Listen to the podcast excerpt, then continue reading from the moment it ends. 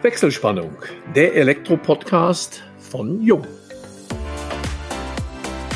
Hallo und herzlich willkommen zu unserem heutigen Jung Elektro Podcast, dem wir die Überschrift mit 14 Jahren das erste KNX-Projekt realisiert gegeben haben.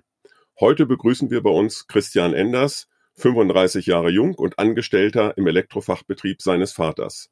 Am 1. Februar hat es einen Rollentausch gegeben, denn Christian Enders hat nach der Betriebsübergabe seinen Vater Thomas als Elektromeister angestellt.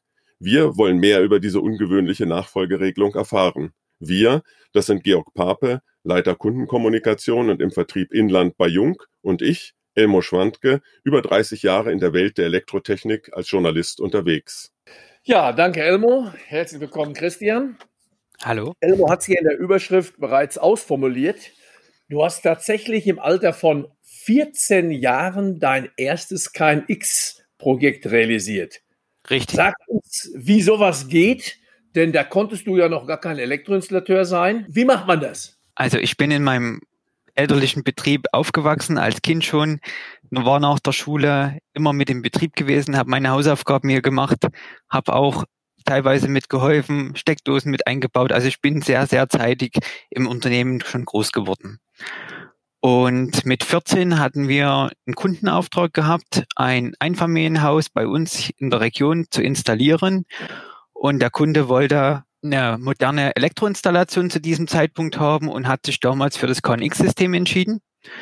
Und mein Vater war sehr offen für die ganze Sache, hatte auch den äh, KNX-Lehrgang schon besucht gehabt und hat aber gesagt, Computer und Elektroinstallation wird irgendwo zusammenwachsen und beschäftige du dich da mal mit, mit und schau dir das mal mit an. Und da habe ich zusammen mit Jens Stoll dieses Einfamilienhaus am ersten Tag angefangen zu programmieren. Und am Ende des Tages hat er dann zu mir gesagt, pass auf, ich bin jetzt weg und du machst das zu, zu Ende, machst das fertig und wenn es Fragen gibt, bin ich telefonisch erreichbar.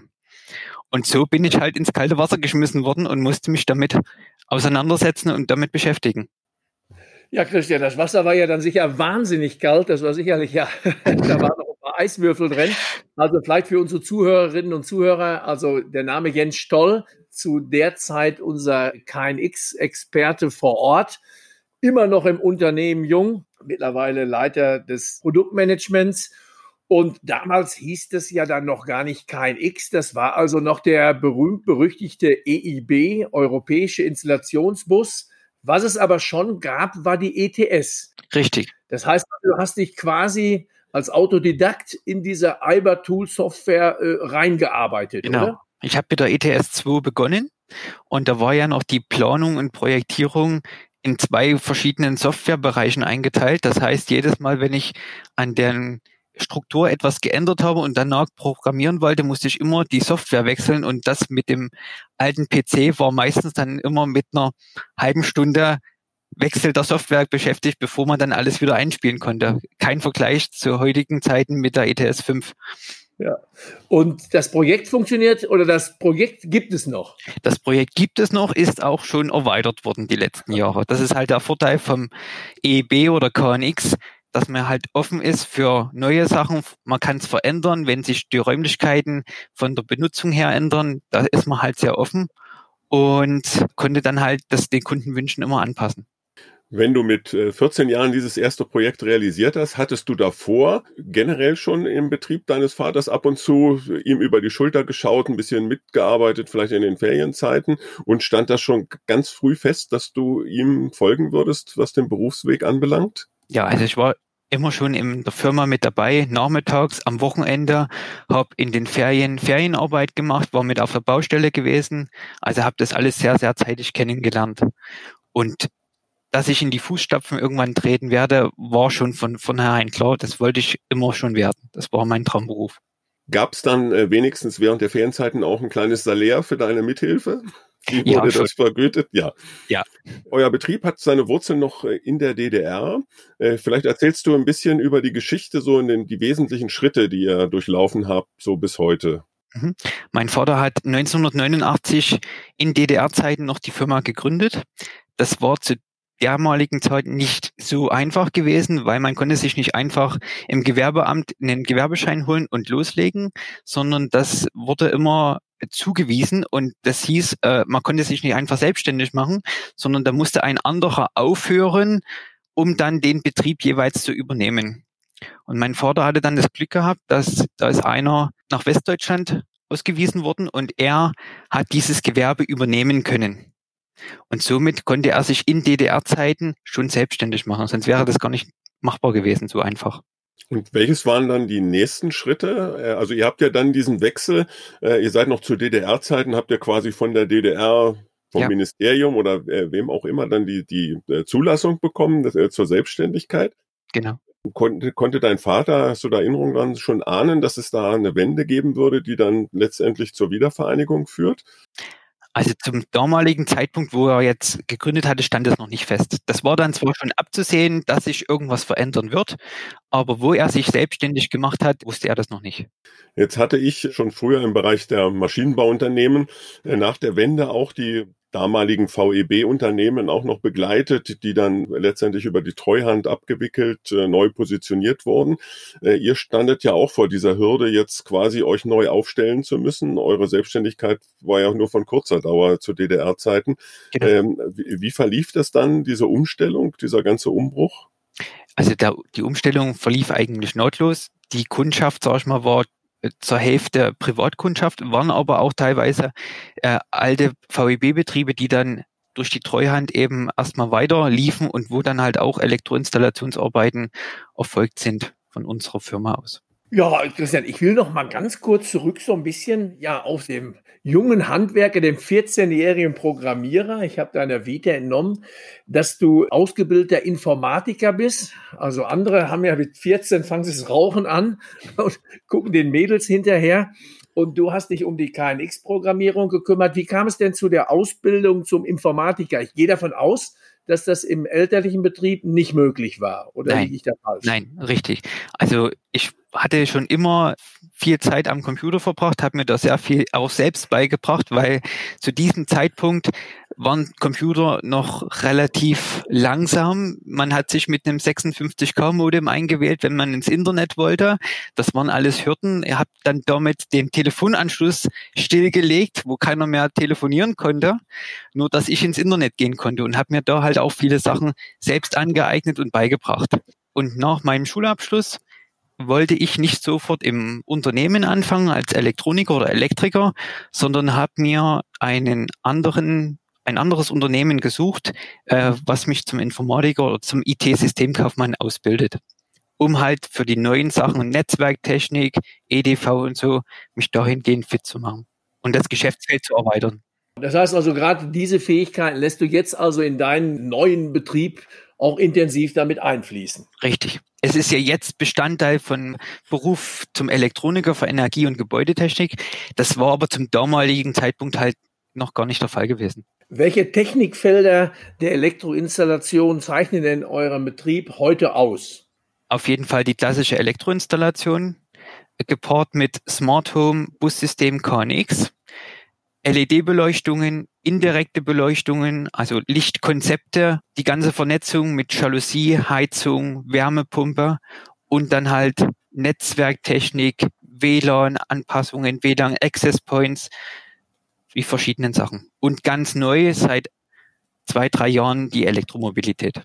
Ist euer Kundenkreis hauptsächlich, kommt er aus dem privaten Sektor oder ist das so eine Mischung aus Gewerbe? Ist eine Mischung 50-50 Gewerbe und Privat. Und welche Bereiche sind aus deiner Sicht so die, die zukunftsträchtigen, wenn du die Technikfelder anbelangst? Ihr deckt ja doch ein weites Spektrum ab, wenn du sagst, E-Mobilität ist dazugekommen. Wärmepumpe ist ja auch nicht ganz selbstverständlich für einen Elektrofachbetrieb.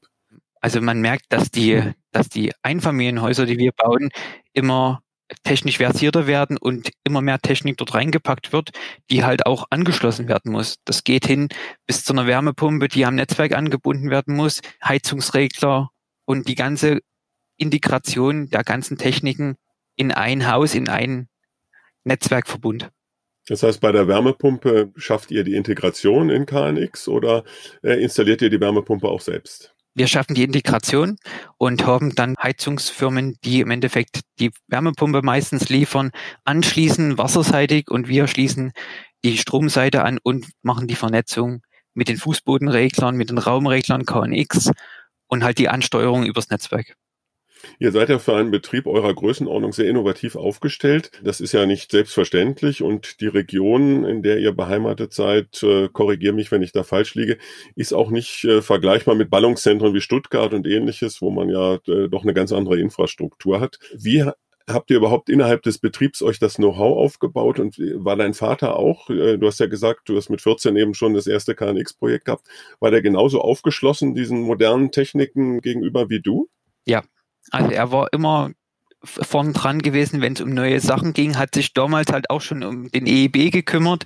Obwohl wir da noch keinen Kunden hatten, hat er im Endeffekt die Schulung besucht mit zwei Mitarbeitern und hat sich da halt immer gegen auf neue Sachen eingestellt und war offen für neue Sachen, wohingegen sich andere dann immer in ihren eingefahrenen Schienen weitermachen und hoffen, dass sie bis zur Rente durchkommen. Ja, Christian, du hast ja äh, nun Anfang diesen Jahres den Betrieb von deinem Vater übernommen und ja. ihn als Elektromeister eingestellt. Wie ist Richtig. es zu dieser zugegebenermaßen nicht ganz alltäglichen Konstellation gekommen? Ich, ich, kenne die Sachen, die sehen dann eher umgekehrt aus. Ja, ich bin im, in der Firma groß geworden und mein Vater ist letztes Jahr 60 Jahre geworden und er wollte halt dann den, die Firmenübergabe, dass wir das dann im kommenden Jahr machen und ich die Zügel in die Hand nehme und das, die Firma weiterführe. Aber so alt ist er ja jetzt auch noch nicht, dass er schon in, ins Rentenalter gehen kann, sondern er arbeitet noch weiterhin mit im Unternehmen. Hat auch das Ehrenamt des Obermeisters noch in der Hand und kümmert sich halt um die Innung und um seine Obermeistertätigkeit. Ja, ich wollte es gerade ansprechen. Seit, glaube ich, 2008 ist dein Vater, Thomas Enders, Obermeister der Innung. Auerbach, Reichenbach kann sich also da sicherlich noch ein bisschen mehr einbringen und ich denke, auf den einen oder anderen Rat wirst du dann ja wahrscheinlich auch noch hören. Genau, auf jeden Fall. Mit der Betriebsübernahme werden ja meist auch äh, so ein paar strategische Schwerpunkte gesetzt. Äh, wie möchtest du deinen Betrieb in den kommenden Jahren weiterentwickeln? Soll das bei dieser Größenordnung und Mitarbeiterzahl bleiben oder hast du man sagt ja immer, Helmut Schmidt hat mal gesagt, wer Visionen hat, sollte zum Arzt gehen, aber hast du so etwas wie eine Zukunftsvision? Ich will den, den Betrieb eigentlich so weiterführen, wie er bisher auch die letzten 30 Jahre funktioniert hat. Gerne können ein, zwei Mitarbeiter noch dazukommen, je nachdem, wie sich das Geschäftsfeld erweitert. Es werden, denke ich, immer mehr KNX, äh, Smart Home, Häuser und Gebäude werden und die Netzwerktechnik durch die Digitalisierung wird halt auch immer mehr werden. Hast du im Augenblick so einen Punkt, wenn du auch so gerade vor dem Zeichen auch der aktuellen Corona-Zeiten und, und der wirtschaftlichen Entwicklung, sei es Fachkräftemangel ähnliches, hast du einen Punkt, der euch besonders belastet, bedrückt, was so die Zukunftsperspektiven anbelangt? Also die Auftragsbücher sind eigentlich alle sehr, sehr voll. Momentan ist eher das Problem, die Materialien zu beschaffen und dass die in kurzer Lieferzeit bei uns ankommen und verbaut werden können. Die Nachfrage ist sehr groß, vor allen Dingen jetzt im letzten Jahr durch die Mehrwertsteuersenkung ist sehr viel im Privatbereich gebaut worden. Und das wird sich wahrscheinlich 2021 erstmal fortsetzen. Und wie es dann noch weitergeht mit Corona, muss man halt schauen. Wir blicken aber zukunftsmäßig optimistisch hingegen. Ja, ihr habt ja ein recht breit aufgestelltes Portfolio in eurem Betrieb gibt es im Netz aus dem Jahre 2015 so ein kleines Filmchen. Da hattet ihr euer 25-jähriges äh, Firmenjubiläum ja. und auch schon da habt ihr über die E-Mobilität gesprochen. Ich glaube, man konnte bei euch die ersten E-Autos dann auch Probe fahren. Ja, was hat sich in den letzten fünf Jahren da bei euch getan? Wie viele E-Fahrzeuge sind in eurer Flotte und was ist ja in den letzten fünf Jahren speziell äh, bei euch im Unternehmen diesbezüglich passiert? Also ich bin 2013 das erste Mal Elektroauto gefahren, damals in norwegischer äh, Kleinwagen, war davon sofort begeistert gewesen und habe gesagt, das wird ein Teil der Zukunft werden. Sicher nicht das Allheilmittel für alle Fahrzeuge als Diesel- und Benzinersatz, aber es wird ein drittes Standbein sein für Zweitwagen, für Firmenwagen, die im Kundendienst unterwegs sind und haben uns halt da noch damit beschäftigt und haben 2015 unser erstes Elektroauto selbst angeschafft, haben momentan zwei selbst äh, im Betrieb mit Tendenz steigend. Und in der Kundschaft bei Unternehmen und Firmen gab es schon einige Nachfragen zwecks Ladestationen. Im privaten Bereich war es eher an einer Hand abzuzählen. Was aber sich im letzten Jahr im Dezember geändert hat durch die neue Förderung für Elektroladesäulen im privaten Bereich. Seitdem gibt es mehr Anfragen und haben wir auch schon mehr realisiert. Christian, du bist äh, ein Kind der DDR noch. Auch noch die Begleitfrage, hast du noch Geschwister? Nein, ich bin Einzelkind und mhm. bin, äh, ich sag mal, vier Jahre war ich, wo die Wende kam. Also ich habe es in mit viel durch Erzählungen äh, mitbekommen und habe als Kleinkind aller im Kindergarten halt die DDR verbracht. Heute gibt es da noch äh, irgendwelche anderen Assoziationen, wenn du sagst, so ist das ist das aus deiner Sicht, sagen wir mal so anders gefragt, äh, ist diese Angleichung Ost-West äh, vollzogen, auch wenn du jetzt in die neuen Bundesländer reist? Es gibt ja soll ja zumindest nach wie vor viele aus dem Westen geben, die noch nie in den neuen Bundesländern waren. Das scheint immer noch ein gewisser Prozentsatz zu sein. Spürst du da noch Unterschiede oder ist das für dich heute alles angeglichen? Also ich spüre keine Unterschiede, aber es gibt sicher Leute, wo es noch Unterschiede gibt. Auf jeden Fall. Hm. Ja, Christian, ich möchte dann nochmal zurück zu eurem Unternehmen. Euer Internetauftritt äh, wirkt ja extrem erfrischend und dadurch auch extrem modern. Ihr seid ja nicht nur auf Facebook unterwegs, sondern ich glaube, ihr nutzt alle äh, Social-Media-Kanäle, die ich mit meinem betagten Alter kenne. Äh, welche Strategien verfolgt ihr mit euren doch äh, recht intensiven digitalen Aktivitäten? Also die Webseite war sicher das erste, wo man seine Firma im Internet präsentieren konnte. Zum Schluss die digitale Visitenkarte. Ein Google-Eintrag gehört genauso dazu. Und dann kam halt äh, im Laufe der Zeit Facebook, Instagram, YouTube dazu äh, für Social Media, für neue Themen, wo man sich informieren kann, wo man auch den Kunden mal gewisse Sachen zeigen kann, wo man die ihm mit abholen kann in den beruflichen Alltag unseres Unternehmens, wo man manche Sachen zeigen kann. Man ist präsent. Die Kunden sehen einen. Es ist nicht wie ein E-Mail-Newsletter, den ich irgendwann einmal der Woche oder einmal im Monat zugeschickt bekomme, sondern ich bekomme halt in meinem News-Feed, wie es jetzt heißt, immer, äh, immer mal von uns ähm, Sachen angezeigt, Informationen und bleib halt so immer im Gespräch. Und vor allen Dingen auch für Mitarbeiter, Mitarbeitersuche ist Social Media eigentlich unabkömmlich. Christian, wir möchten in unserem Podcast ja auch immer etwas neben der Technik über die Privatmenschen und äh, die Privatpersonen, mit denen wir uns unterhalten, erfahren. Äh, der Unternehmensstandort äh, heißt Rodewisch und äh, ich glaube, die meisten oder viele unserer Zuhörerinnen und Zuhörer äh, werden das kaum auf der Landkarte verorten können. Vielleicht könntest du einmal sagen, wo Rodewisch äh, denn genau in den neuen Bundesländern liegt und welche Freizeitaktivitäten dir diese Region bietet und was sie überhaupt für dich bedeutet. Also Rodewisch liegt im Vogtland im Sachsen, ist eine kleine Stadt mit ungefähr 10.000 Einwohnern. Unser Einzugsgebiet in der Firma betrifft eigentlich hauptsächlich das komplette Vogtlandgebiet. Viel weiter weg fahren wir gar nicht. Und privat ist es halt, ist es eine ländliche Gegend. Man kommt hier schnell zur Ruhe und für Familien mit Kindern ideal für Fahrradausflüge, Wanderungen. Du, äh, wir haben ja, hatten und haben ja aktuell immer noch viele äh, Reisewarnungen und Einschränkungen. Das heißt, du würdest unseren Zuhörern und Zuhörern Rodewisch als Urlaubsziel definitiv empfehlen. Auf jeden Fall. Vogtland und Rodewisch ist sehenswert. Und welche Hobbys äh, verfolgst du? So gibt es da Spezialitäten? Ähm, Hobbys, klar, mit meiner Familie Fahrrad fahren, wandern gehen, aber ansonsten nimmt die Firma halt schon sehr viel Zeit in Anspruch. Ja, Christian, das war natürlich eine Fangfrage von Elmo.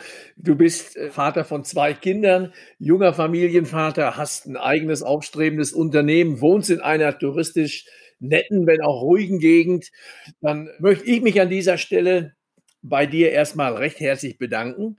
Christian, dass du dir die Zeit genommen hast, uns hier Rede und Antwort zu stehen und ein bisschen was über euer innovatives Unternehmen preiszugeben. Christian, mach's gut und weiterhin viel Erfolg. Vielen Dank auch nochmal für die Einladung zum Podcast und bleibt gesund. Ebenfalls, ja. Vielen Dank. Wir bedanken uns bei allen Zuhörerinnen und Zuhörern ganz herzlich.